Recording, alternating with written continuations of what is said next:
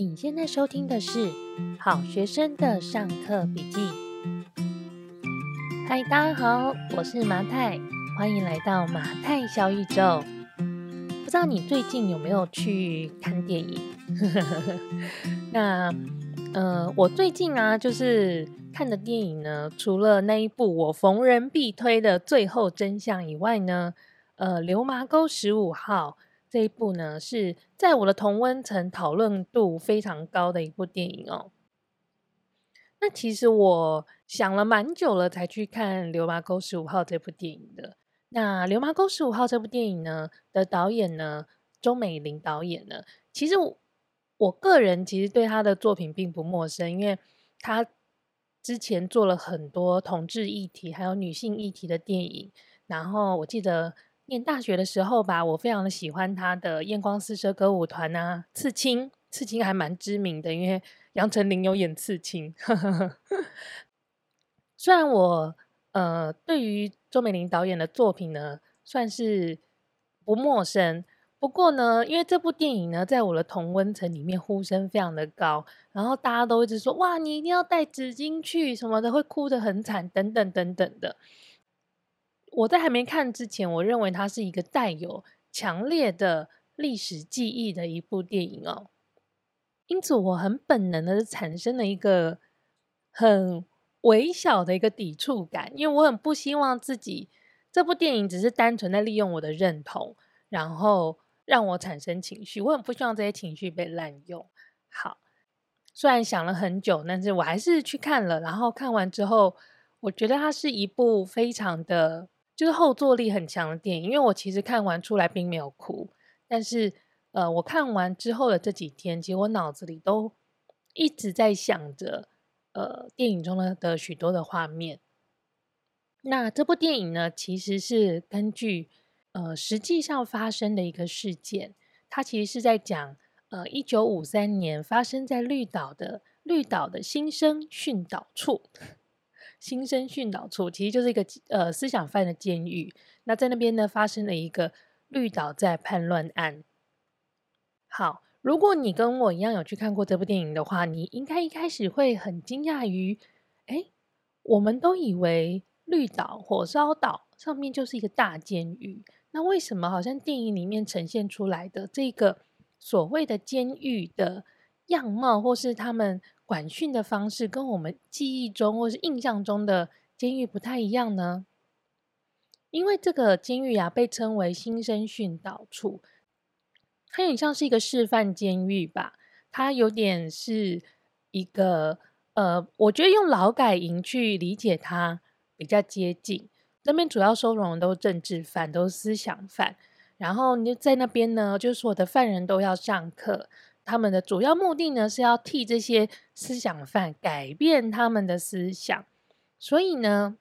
这个新生训导处当时呢是没有围墙的。然后你所有吃的东西、农作物什么要靠自己种啊，猪要自己养，然后你要靠劳动力养活自己。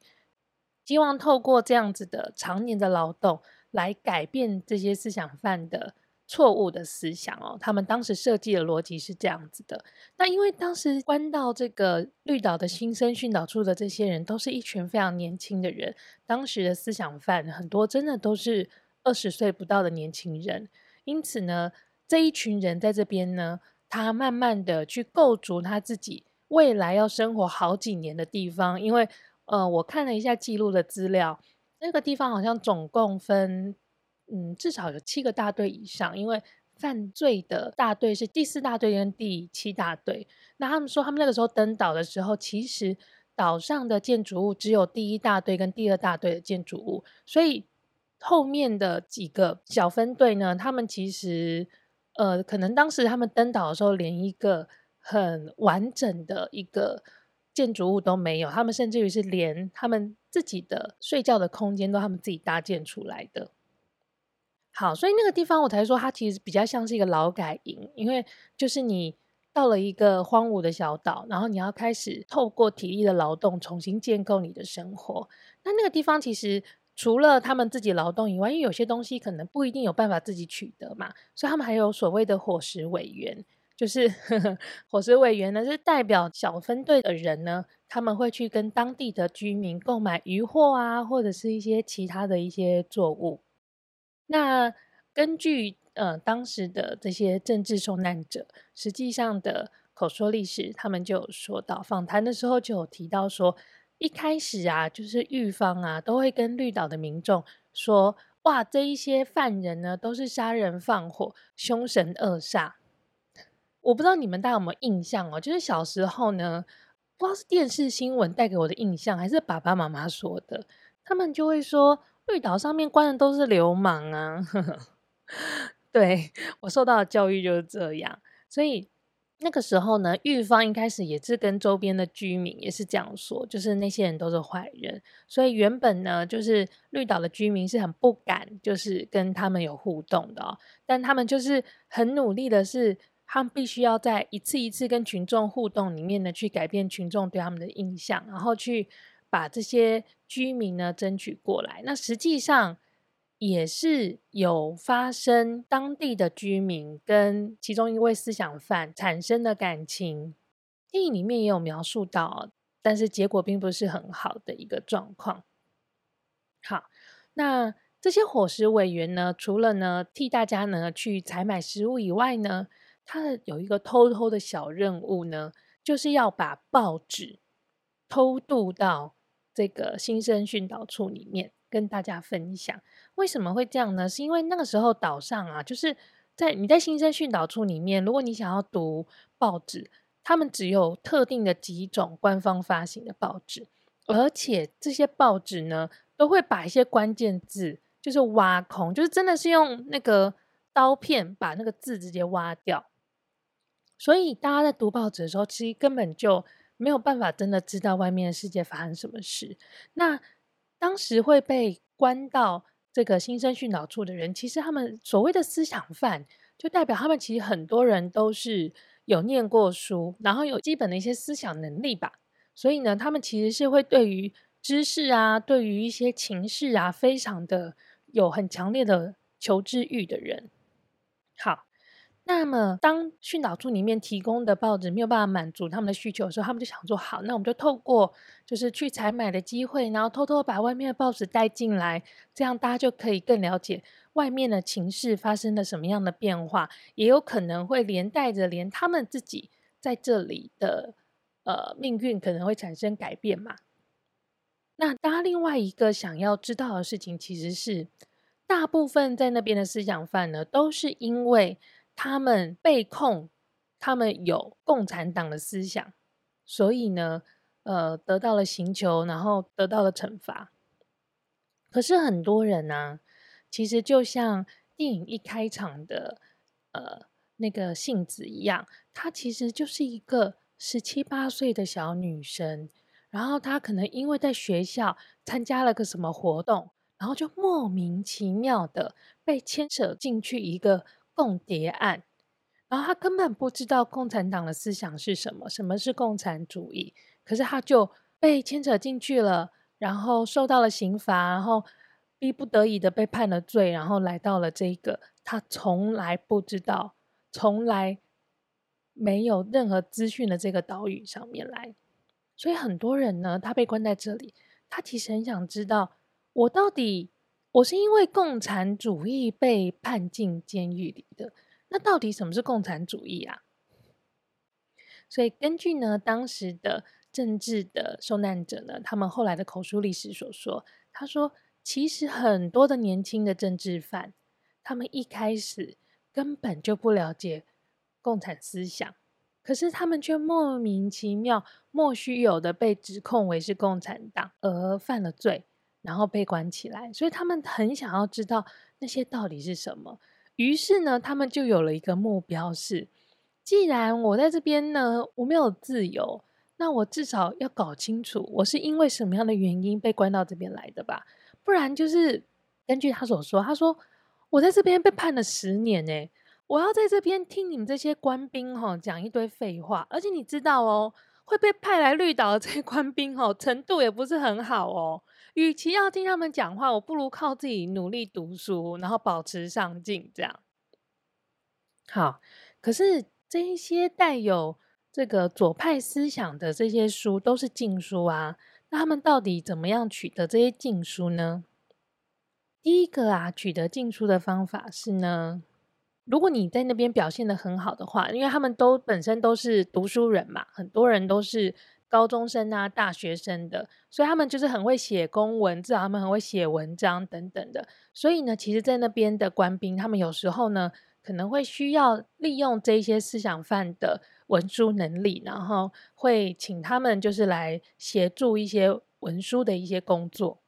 所以这些思想犯呢，就有机会呢。拿到了出公差的机会，所以呢，他们只要可以出公差，他们就会趁机就是偷偷的抄下来，就是狱方所保管的一些禁书。好，然后另外呢，既然是其实他们在给这些政治犯做思想改造的上课的时候的那些政治课的教材，其实里面呢，他有用到的那个教科书，他虽然那个书呢，它的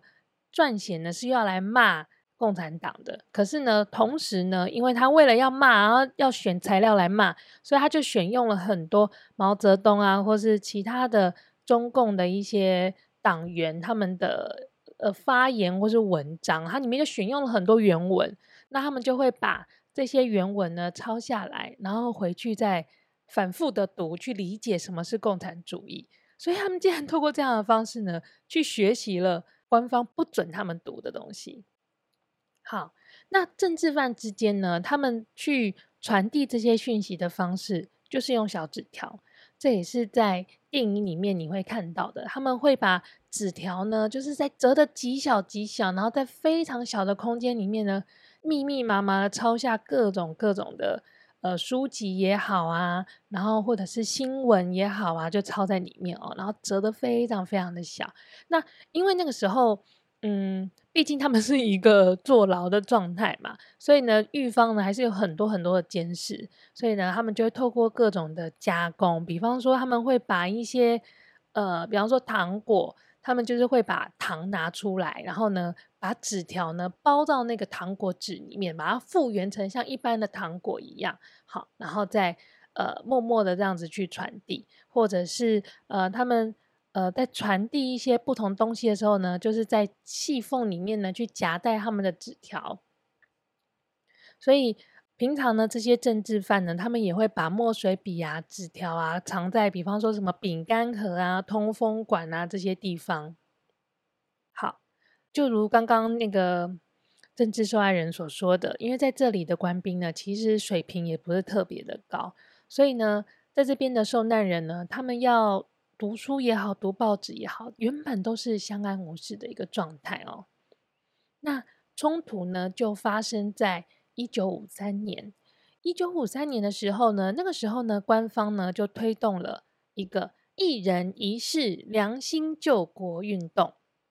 那一人一室良心救国运动呢，其实是发生在呃韩战以后。那那个时候呢，蒋介石跟蒋经国蒋家父子呢，他们为了要展现呢，就是他们这个国民党的这个政府呢是。东亚反共第一品牌这样子的一个形象，然后来争取美国的支持，得到更多的资源哦。所以呢，他们就必须要有一些算是宣传性的一些活动吧。那那时候他们就推动了一个一人一事良心救国运动。那一开始呢，这个活动呢，在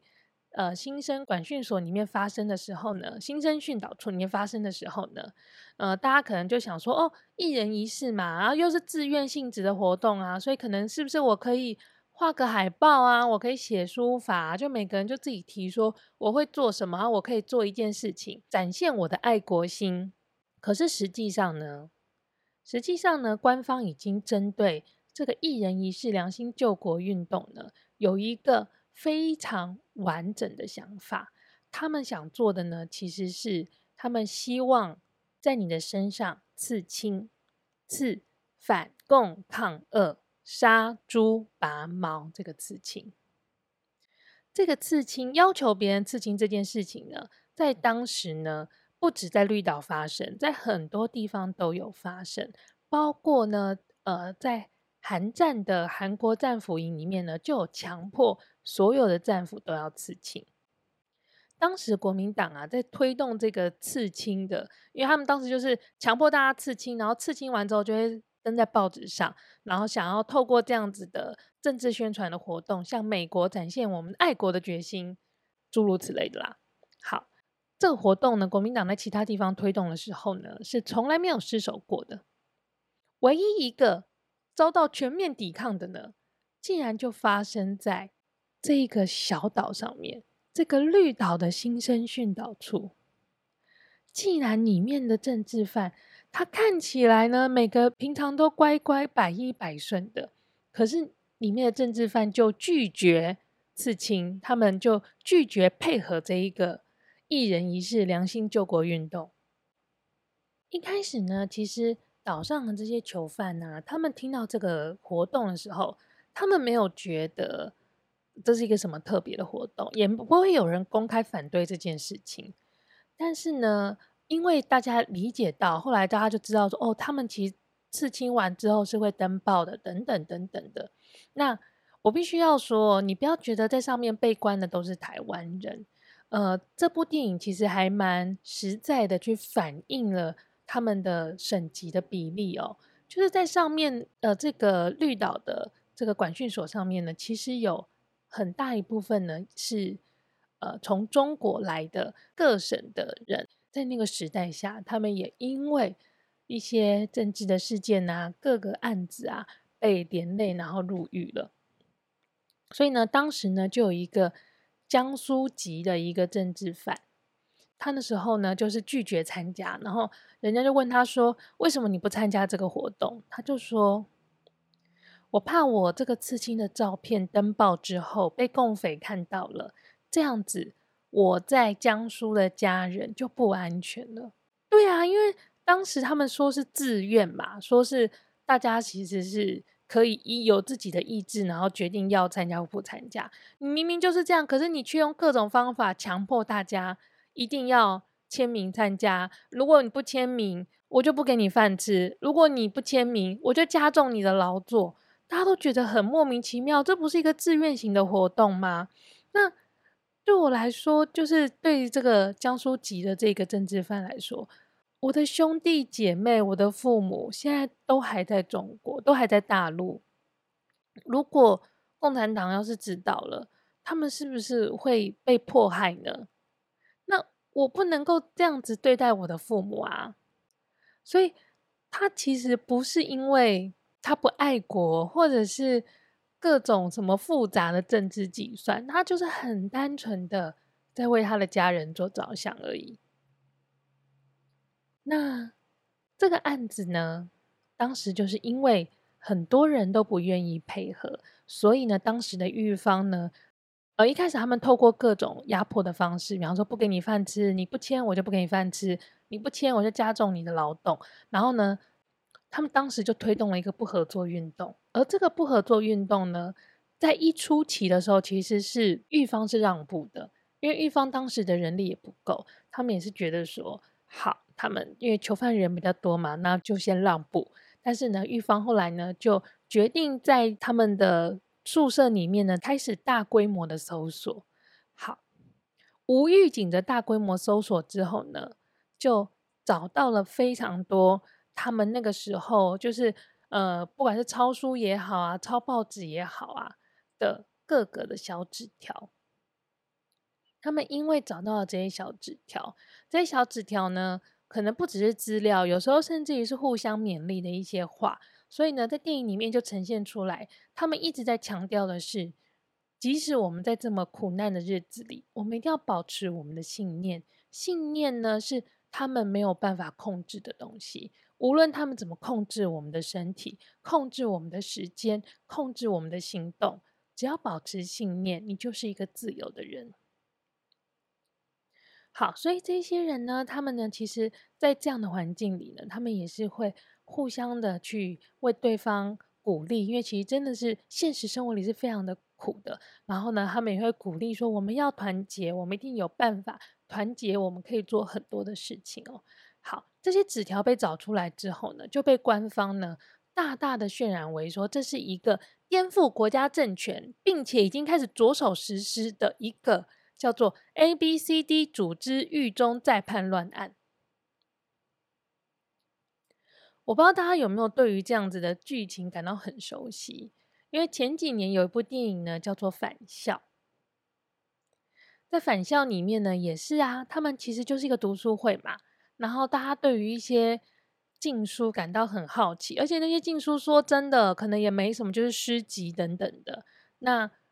大家总是会有求知的欲望，然后想要看更多的这个世界，就是这样的一个读书会。然后也可以串出一个叛乱的案子，在绿岛的这个案子中也是这样子的。而这个案件中呢，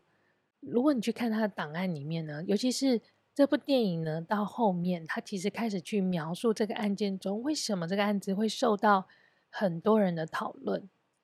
是因为在这个案子后来呃被判刑的十三个死刑的人里面，所有的人。他们手脚都被捆绑了，胸前插的牌子，准备被押去枪决的时候，他们都很年轻，二十来岁左右而已。但临死前的每一个人，他们在临死前呢会拍一张照，临死前的那张照片，每个人都对镜头大大的微笑。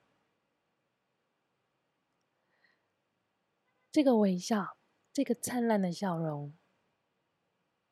是他们想要给世人展现他们最坚定、最坚定的信念。即使你迫害了我的身体，你没有办法禁锢我自由的心。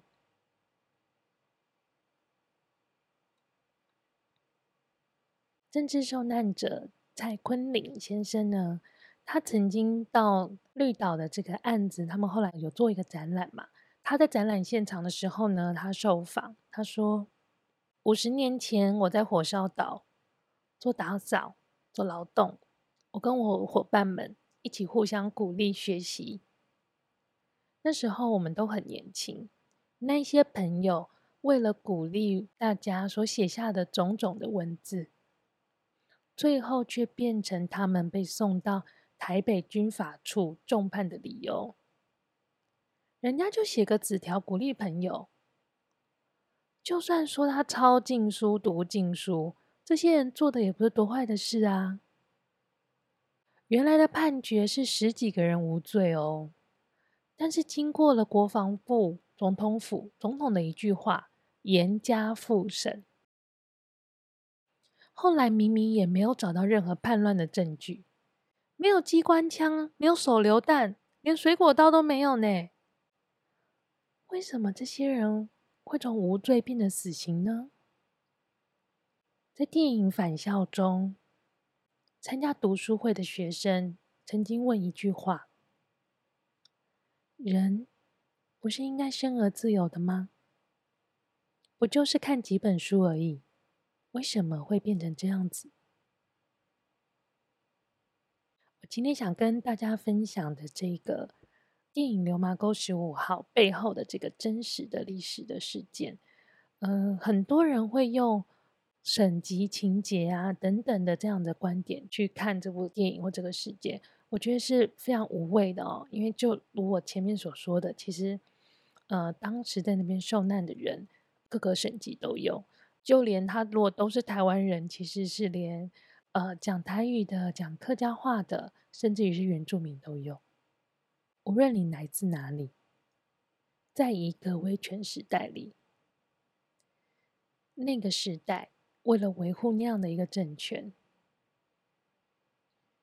我们可能就没有办法避免被无端的牵连，而那一些历史事件里所有的疑问，现在的我们是没有答案的。呃，流麻沟十五号的演员。在里面演宴上的演员徐立文，他曾经说，呃，他受访的时候，他分享了，就是他拿到这个电影的准备资料的时候，他看到了那些呃十三个即将要被行刑的人的照片，那样子强大的笑容，可是下一页就是他们被枪毙完之后，他们的尸体的照片。从两个照片的对比，你可以看到一个人有灵魂跟没有灵魂的样子。灵魂与信念的力量，是我们生而为人最有力量的事情。我在做这一集的时候呢，找资料的时候发现，呃，这一整个案子呢，其实在二零二二年的四月份，在国家人权园区有一个展览，那那个展览叫《大浪袭来》啊，绿岛新生训导处在叛乱案的真相与平反。那我今天跟大家分享的内容呢，其实都是从这个展览里面的资料里面截取出来的。那我也会在。这一集的说明的文字栏里面呢，因为这个展览它有做成线上展览，就虽然它实体展览已经结束了，可是它的线上展览还在，所以呢，我会把线上展览链接呢放在呃文字说明栏那边，然后有兴趣的朋友呢也可以进这个线上展览看一下，了解一下这个案子。那再说回来，就是我觉得这部电影是一个后坐力 蛮强的电影。那如果你近期呢，还没有看过这部电影，然后你有想要看电影的计划，因为它也是一个，我觉得以娱乐的角度来看，也是很值得一看的。因为我必须要说，因为我对这部电影看完，我的第一个感觉是，它好像隔靴搔痒，它没有真的去讲到我很在意的一些什么观点。但是因此也是因为这样子，我觉得它更适合所有的人都进电影院来看。然后，嗯、呃，我们可以借由回顾一下这个时代里发生的事情，去想象我们到底想要一个什么样的未来。很谢谢你收听今天的马太小宇宙，那我们就下周见喽。